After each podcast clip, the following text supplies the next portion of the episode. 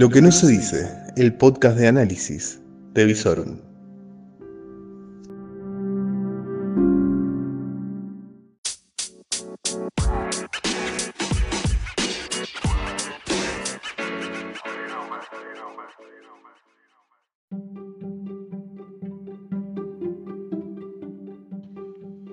Muy buenas noches, esto es Aislados. Noche número 29. Y me voy a presentar como miembro de los Aislados Anónimos. Me paro de mi banqueta y saludo al grupo. Muy buenas noches, soy Lucas Arzamendia y hace 29 días que no salgo a la calle. Bueno, hay que ponerle un poco de humor, porque si no, nos tiramos del balcón. ¿Cómo están? ¿Todo bien? Bueno, es una jornada que ha dejado varias, varias perlitas, varias perlitas. Vamos a ir de menor a mayor, así dejamos la cuestión del default virtual para un poco más adelante. Tenemos una noche de 14 grados de temperatura, muy agradable, un poco de viento que empieza a llevarse algunas hojas caídas de los árboles. Mañana vamos a tener una tarde más intermedia, más tipo primaveral, va a llegar la temperatura hasta los 26 grados porque hay un poco de viento norte, así que a disfrutarlo en cuarentena, viernes, calorcito. Hace de cuenta que estuviste una semana laboral agiteada. No sé, encerrar a los chicos en el baño y vos andate al patio, al balcón y te tomás unos mates.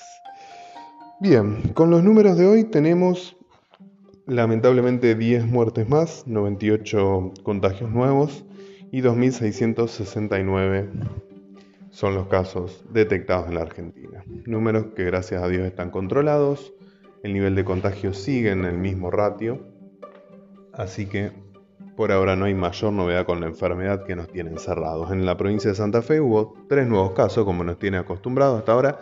Cada día se suma de a tres. ¿sí? Lo que más debería preocupar en la provincia es la cuestión del dengue, en donde tenemos muchísimos más infectados. Tenemos 1.580 infectados, con alrededor de 400 casos en Rafaela, 200 casos en Rosario casi 500 en Reconquista y tenemos 6 muertos. Miren, el dengue le gana al coronavirus en la provincia. Así que bueno, se ve que en las cuestiones de coronavirus estamos haciendo bien las cosas, pero hay que empezar a descacharrizar un poquito más. ¿Qué más? ¿Qué más? Bueno, a partir del lunes, si vos estabas viendo las colas del rapipago que vos decías, no, no voy a ir a hacer esa cola, me voy a contagiar, encima que, que, hago cola para el cajero, hago cola para el supermercado, no voy a hacer cola para pagar el impuesto. Bueno, a partir del lunes abren todos los Rapipago, Pago Fácil, Santa Fe Servicios, así que si tenés que ir a pagar el teléfono, la luz, el gas, el agua o algo que tengas que pagar, espera el lunes y vas a hacer un poco menos de cola. Eh, como novedad en el marco de esta cuarentena, aparentemente en la ciudad de Buenos Aires van a empezar a utilizarse eh, permisos especiales para la gente mayor de 70 años para que puedan salir. Es una experiencia novedosa, vamos a ver qué resultado tiene y qué aceptación tiene, porque estos, estos eh, certificados van a tener que ser tramitados por los adultos mayores con algún a través de algún medio web. La verdad que es una cosa muy rara esto que se está tratando de implementar en Ciudad de Buenos Aires. Vamos a ver qué resultado tiene. A su vez, eh, hace alrededor de dos horas la Organización Mundial de la Salud em, ordenó dentro de las pruebas para ver si hay alguien que tiene o no el virus, sobre todo para detectar asintomáticos, agregar la prueba del olfato y del gusto, porque dicen que los asintomáticos pierden ¿sí? el sentido del gusto y del olfato, no pueden detectar ningún olor y tampoco pueden eh, distinguir gustos, así que esto se está incorporando dentro de los que son los operativos de control. Operativos de control que la policía de Santa Fe va manejando como una manta corta. ¿Por qué dirán ustedes? Porque hay alrededor de 1800 oficiales que están en aislamiento. Cerca de un 10% de la fuerza no está disponible. Y claro, la fuerza aparte de que tiene gente en cuarentena, tiene gente que tiene que tomarse franco, tienen que dividirse en turnos. Y esa es la razón por la cual a veces decimos, bueno, hay cuarentena, pero ¿dónde está el control? Bueno, hay controles. Los controles son rotativos, no, no, empiecen a salir a, a, correr, a andar en bicicleta porque estamos en cuarentena, hay que respetarla, pero al Ministerio de Seguridad se le está haciendo difícil administrar la fuerza policial con tan poca gente y encima, claro, se sobrecarga a la gente que está trabajando y hay algunas quejas en la fuerza por el no cumplimiento de los francos. Em, por otro lado, bueno, en cuanto a novedades sobre la flexibilización de la cuarentena, en el día de hoy tanto el gobernador Omar Perotti como el jefe de gabinete Santiago García, me va a salir, no, Santiago Cafiero, histórica familia del poder peronista, dijeron que el próximo lunes seguramente iba a haber un nuevo listado de actividades permitidas. Según dicen algunas fuentes oficiales nacionales, se está haciendo una suerte de flexibilización de hecho de la cuarentena, aflojando los controles en algunos puntos para ver cómo reacciona la gente. Y sobre todo, si hay mayor circulación, a ver cómo reacciona el virus y, los contagios, para ir viendo a ver si hay realmente un salto en los números de contagios detectados o no. Así que estas son pruebas que se van mechando en el medio de esta cuarentena, en donde creo que al gobierno le fue muy fácil entrar, le fue muy cómodo mantenerse y ahora no sabe cómo salir. ¿Por qué? Claramente porque antes de entrar en la cuarentena debería haber armado un equipo que evalúe cómo se entra en la cuarentena y cómo se mantiene la cuarentena y a su vez otro equipo que evalúe cómo salir de la cuarentena y cómo administrar las consecuencias terribles que tiene para la economía, para la educación, para las estructuras de salud, el haber pasado por esta pandemia. Se va haciendo todo sobre la marcha, en una improvisación total, y acá estamos. ¿Cuándo saldremos de la cuarentena? Solo Alberto lo sabe. Y bueno, ya que entramos a la cuestión nacional, vamos a ir a la cuestión del dólar. Tenemos 3 dólares ahora, ¿viste? Bah, tres para ser generosos, en realidad tenemos más. El dólar oficial está en 67,25, viste que yo te dije que como que se va escapando para los 70. Seguramente sobre mayo vamos a llegar a los 70. Tenemos el solidario 87 y el contado con liqui que bajó un poquito, está en 103. Se está acercando a los 100, así es más fácil la cuenta cuando vos tenés que viajar al exterior. Eh, bueno, Perlas, perlas. Antes de ir al tema central del día, vamos con otra perlita. Médicos cubanos. ¿Vieron que hay todo como un, un escándalo con esto de que vienen los médicos cubanos, que para qué queremos médicos cubanos y acá tenemos nuestros propios médicos? Bueno, ¿saben cuánto van a ganar estos médicos que vienen de Cuba? Se les va a pagar, en realidad se les va a pagar el Estado cubano, no a ellos, porque Cuba somos todos, ese es el lema de Cuba. Entre 1.500 y 2.000 dólares mensuales, es decir, que se le va a pagar unos 160 mil pesos. Bueno, si encuentran algún amigo médico, coméntenselo, a ver si ellos están ganando esa plata. No sé, digo, de pronto me parece que es una comparación adecuada. Bien, finalmente hay que hablar de lo que hay que hablar. La noticia deseada el día de hoy era una presentación formal del plan de negociación de la deuda. Bueno, quedó en el deseo, porque lo único que hubo fue un prólogo de la negociación de la deuda. Hubo una foto política contundente en donde se convocó a los gobernadores, al jefe de, diputados, al diputado Massa, se convocó a algunos diputados más, entre los que estaba eh, el diputado Kirchner, hijo, y de pronto se abrió la puerta y como nosotros anticipamos en redes, entró ella. Cual supervisora de escuela con su agenda, que según dicen era la única que sabía lo que Guzmán iba a decir, es decir, el profe Guzmán responde a Cristina, no Alberto. Y bueno, se dio la exposición. Una exposición muy escueta que, bueno, volvió a decir Guzmán que se busca el objetivo de la sostenibilidad de la deuda, zaraza, zaraza. Dio apenas dos números, que se va a hacer una quita de capital de alrededor del 5% y quita de intereses del 62%, que representaría un ahorro de casi 40 mil millones de dólares, pero son números que no le cierran a nadie porque los detalles de la propuesta no están. No están. Porque legalmente los detalles de la propuesta deben primero presentarse en la Bolsa de Nueva York, donde cotizan estos eh, títulos, y luego pueden hacerse una presentación, así que seguramente el día de mañana vamos a tener mayores detalles de lo que hoy calificó el presidente Fernández como un default virtual. Ante el default virtual se convocó al doctor Neurus, así me gusta verlo al, al ministro Guzmán, que preparó en su laboratorio aséptico, totalmente fuera de cualquier contexto que pudiera molestarlo, su propuesta. ¿Por qué digo esto? Porque si ustedes ven la foto del día de hoy y escuchan el discurso, salvo por dos o tres referencias y por el barbijo de la reta, que no sé si era por prevención o por tratar de esconderse dentro de esa foto de tanto peronismo, parecía que afuera no pasaba nada, que no había pandemia, que no había cuarentena, que la economía estaba igual que el 10 de diciembre. Realmente eh, sorprendió, sorprendió un poco tan poca referencia al contexto mundial actual.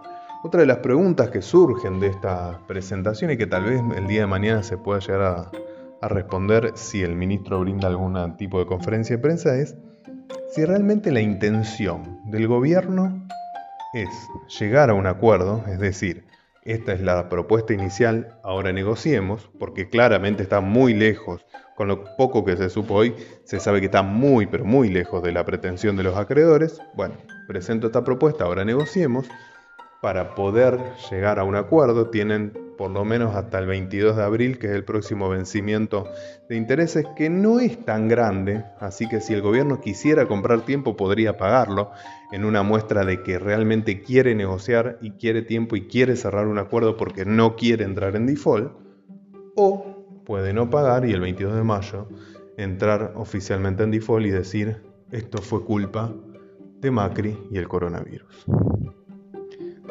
Parece sencillo y ustedes dirán, pero bueno, ya vivimos tantos años en default. ¿Qué problema hay si hay default? Y bueno, hay mucho problema, ¿vio? Porque la economía argentina detrás de esta pandemia va a, va a, salir muy pero muy dañada, con un daño mayor a la crisis del 2002. Y ustedes me van a decir que soy exagerado, pero cuando salgamos de la cuarentena van a ver que no soy exagerado. Por lo cual, si hay algo que realmente le vendría muy bien a la Argentina, sería cerrar un acuerdo con los acreedores y ante la eventualidad tener abierta la posibilidad de alguna colocación de deuda para poder reactivar el aparato productivo. A ver, acá hay pymes que hay que sostener, hay planes sociales que hay que sostener, hay toda una infraestructura que hay que modificar y que hay, en la cual hay que invertir. Hay un montón de cosas para lo cual se va a necesitar dinero y nosotros vamos a decidir quedarnos sin tarjeta de crédito. Así caprichosamente. No digo que haya que cerrar cualquier acuerdo, no, para nada. Incluso se podría cerrar un acuerdo de, bueno, a ver, acordemos algo para los próximos cinco años y en cinco años hacemos la reestructuración en serio. Pero en estos cinco años, no sé, te pago algunos intereses y vos no me molestás y ya está. Pero necesito reconstruir la economía. Podría hacerse eso, como un acuerdo puente. ¿Sí? O llegar a un acuerdo definitivo, que tal vez sea también un buen momento para hacerlo porque el mundo tampoco tiene mucho para ofrecer. Entonces a la Argentina se le debería ser más fácil llegar a un acuerdo con los acreedores. Pero no se sabe cuál es la intención.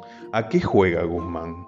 Guzmán juega a sostener sus ideas teóricas a, fondo y a cerrar su acuerdo o nada y a que vayamos a default y él salir con sus laureles de yo llevé al default a la Argentina pero con unas ideas bárbaras?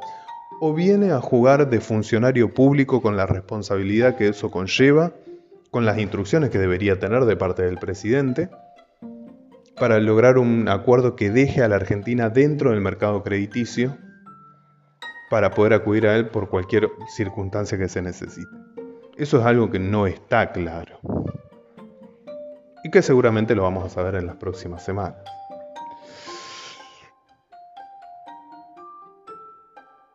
Pero bueno, por el momento es eso.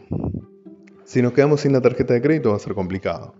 Una economía totalmente destruida con, 10 con una caída que seguramente va a rondar los 10 puntos del PBI, donde los cheques rebotados ya están al nivel del 2002, con un 10% de cheques rebotados vamos a tener una tasa de desocupación que seguramente va a volver a los dos dígitos, una inflación que va a empezar a acelerarse sobre noviembre, diciembre, para llegar tal vez a tres dígitos durante el 2021. O sea, la situación es muy compleja y nosotros nos vamos a quedar sin la tarjeta de crédito, sin que las empresas puedan pedir eh, auxilio a, sus casas matrices, por ejemplo, las multinacionales, porque si nosotros entramos en default, las multinacionales le cortan cualquier tipo de crédito a sus filiales. Si nosotros entramos en default, las empresas argentinas tampoco pueden colocar deuda o si la colocan afuera, van a pagar una sobretasa muy importante. Así que bueno, acá se va a jugar mucho de lo que va a ser los cimientos que va a tener la Argentina para la reconstrucción post pandemia. ¿Sí? En donde no es todo la, renegociación, pero sí es una condición necesaria para poder recomenzar cuando podamos salir de esta cuarentena. Así que se está jugando mucho la Argentina. Está en manos de un equipo que no tiene experiencia de gobierno, pero tiene un conjunto de asesores que sí lo tienen. Hay que ver cuántos lo escuchan. Y de acá al 22 de abril tendremos la primera la primera ojeada de cuáles son las maniobras tanto de los acreedores como del gobierno y si no tendremos hasta el 22 de mayo para que este partido se defina y empezar a ver cómo se van a perfilar los próximos tres años de la gestión Fernández.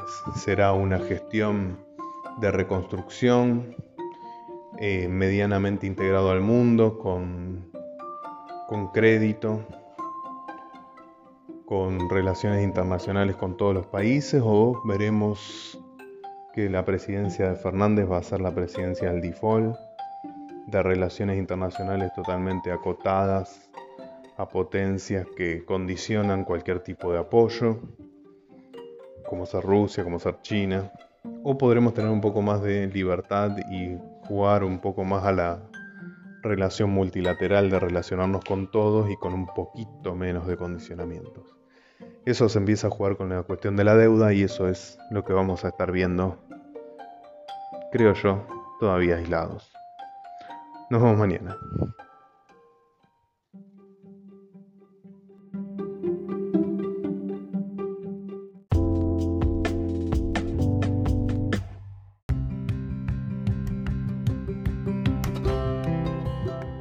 Todo lo que necesitas saber en Lo que no se dice, el podcast de Visorum. Y podés seguirnos en todas nuestras redes, www.visorum.online, en YouTube como Visorum, en Instagram y en Twitter como Visorum OK. Todo el día informado a través de nuestras redes. Lo que no se dice,